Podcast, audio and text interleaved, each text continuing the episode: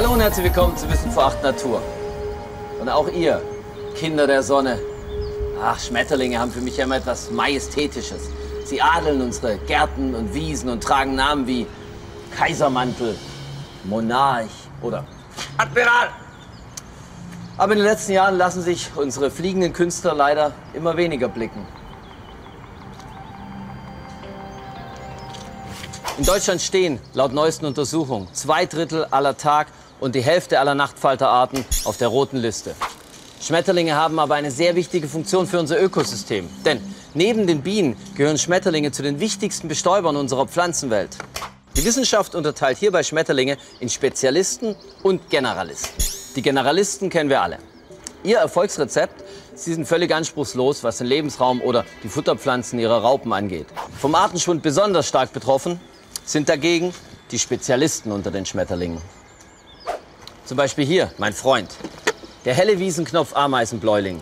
Dieser Schmetterling legt seine Eier nur in die Blüten des Wiesenknopfs. Und diese exklusiven Bedingungen finden Schmetterlingsspezialisten oft nur noch in geschützten Biotopen, ihren Habitat. Aber selbst in diesen Naturschutzgebieten geht die Artenvielfalt der Habitatspezialisten dramatisch zurück. Aber warum ist das so? Die Populationen der Schmetterlinge wechseln von Jahr zu Jahr extrem. In Schlechtwetterperioden brechen sie regelrecht zusammen.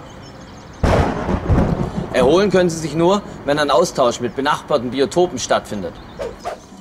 Das nächste Schutzgebiet ist oft nur wenige Kilometer entfernt.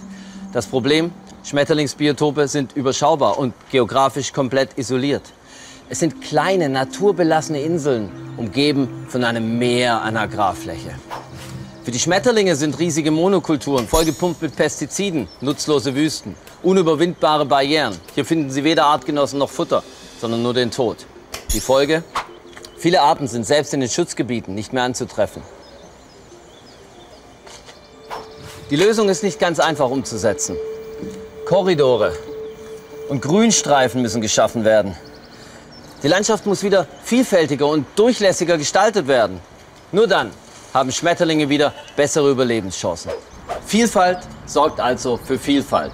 Denn was wäre ein Sommer ohne euch? Ach, da kriege ich doch glatt Schmetterlinge im Bauch.